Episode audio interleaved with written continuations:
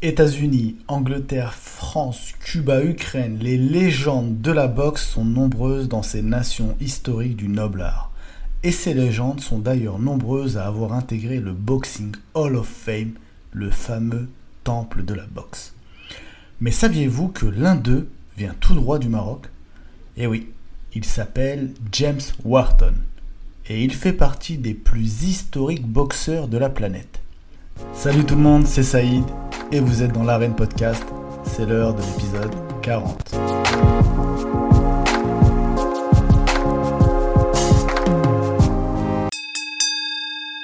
Ravi de vous retrouver pour un nouvel épisode de l'arène. Et c'est donc une plongée historique dans laquelle je vous emmène.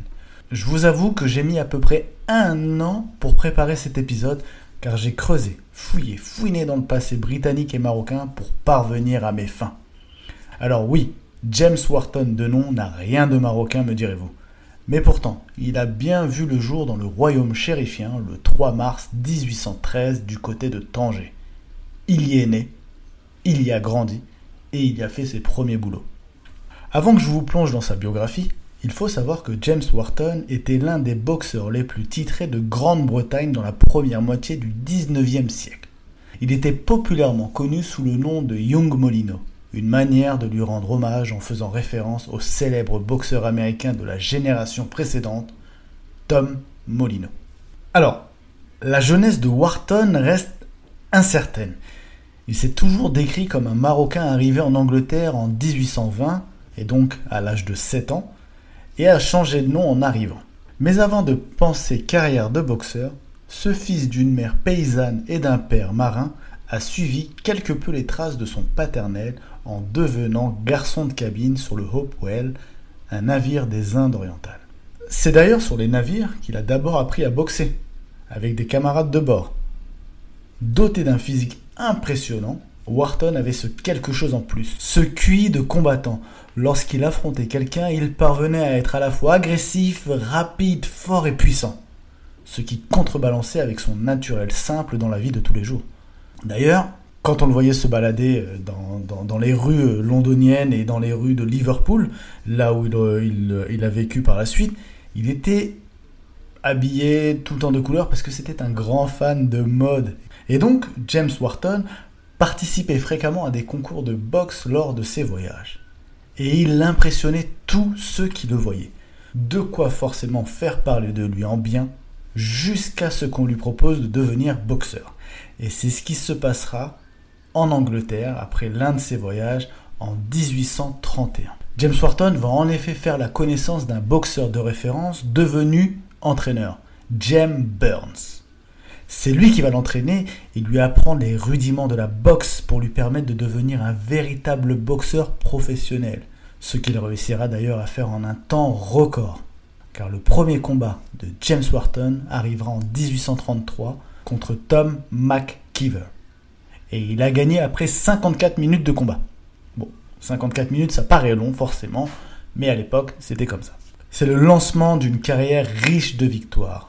Vont venir ensuite les victoires contre Bill Fisher au 49e round, Harry Preston 16e round, William Renwick 89e round et ensuite il y aura une revanche avec un TKO au 64e round et sa victoire la plus célèbre, elle sera contre l'une des légendes de la boxe à main nue, John Hammer Lane en 1840. Il le mettra KO après 52 rounds.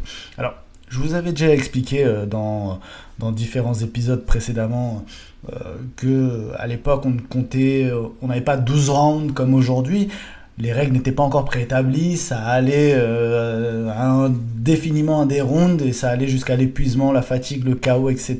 ou l'abandon, jusqu'à que les règles du Queensbury soient vraiment mis en place il y aura un épisode dessus, bien évidemment. On revient à James Wharton et celui que l'on surnommait également le prince marocain, qui est resté invaincu pendant toute sa carrière.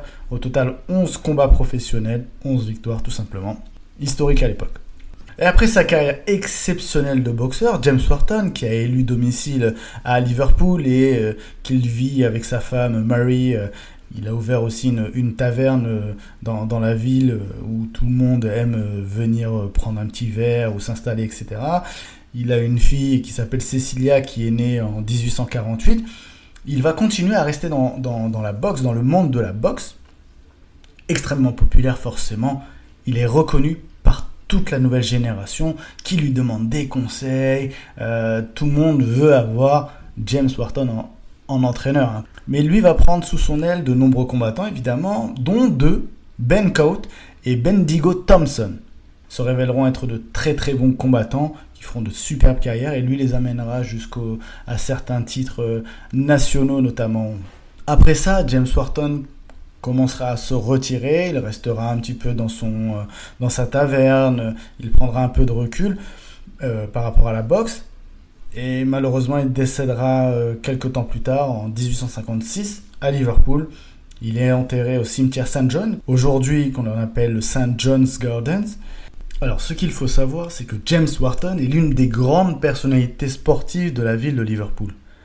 Un portrait d'ailleurs euh, exposé au musée de la ville. Il a été réalisé par William Daniels. On y présente le, boxeur à l'apogée de, sa carrière. Pendant une séance d'entraînement, on le voit presque posé en fait, avec euh, il porte les gants, etc. Euh, il porte les couleurs de, sa dernière victoire attachée, attachée autour de sa taille. Donc voilà, donc James Wharton, c'est vraiment une personnalité de la ville, élément très important et non des moindres justement, il représente aussi une longue histoire des Noirs basés à Liverpool dans le monde de la boxe. C'est ceux qui ont véritablement fait briller la ville. À l'époque de Wharton, au, début du 19e siècle, il y avait des combats de, mains nues organisés dans des stands de forains ou dans, le sud de, Liverpool.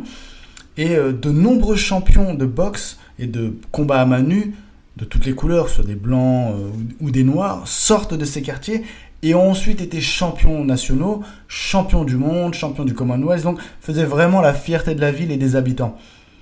Mais à partir de 1911, il y a une loi raciale qui stipulait que ceux qui sont nés de parents blancs, que seuls ceux qui sont nés de parents blancs euh, pouvaient se battre pour la ceinture nationale. Et elle est introduite cette loi. Ce qui fait que voilà, ça va bloquer euh, forcément euh, l'expansion de, de, plusieurs combattants et de plusieurs espoirs. Et, bien que cette interdiction ait été assouplie en 1947, et le boxeur noir subissait toujours des abus racistes dans, les salles de boxe et au bord du ring. Mais petit à petit, ça va se, régler et, euh, et voilà, les Noirs vont pouvoir enfin reprendre euh, de, plus belle leur carrière et euh, apporter une belle contribution au patrimoine sportif de la ville, comme l'a fait donc auparavant James Wharton. Donc James Wharton a vraiment fait partie de, de ces euh, comment dire, de ces sportifs euh, de couleur qui ont permis à la ville de Liverpool de, de briller euh, au niveau national et surtout à l'international. Et lui, il a été reconnu à Liverpool, en Angleterre, mais également dans l'histoire du noble art, puisqu'il a fait son entrée au Boxing Hall of Fame en 1992. Voilà, j'espère que cet épisode très historique autour de l'histoire de James Wharton, le prince marocain britannique, vous aura plu. N'hésitez pas à le commenter, à mettre des étoiles, à le partager, Spotify, Apple Podcast, YouTube, Google, etc. sur les réseaux sociaux, Instagram, Twitter, Facebook, moi j'ai pas, mais euh, Snapchat, tout ce que vous voulez, j'ai pas non plus. Euh, voilà. N'hésitez pas, n'hésitez pas à me faire des retours, ça me fait super plaisir à chaque fois. Et je vous dis à très vite dans l'arène.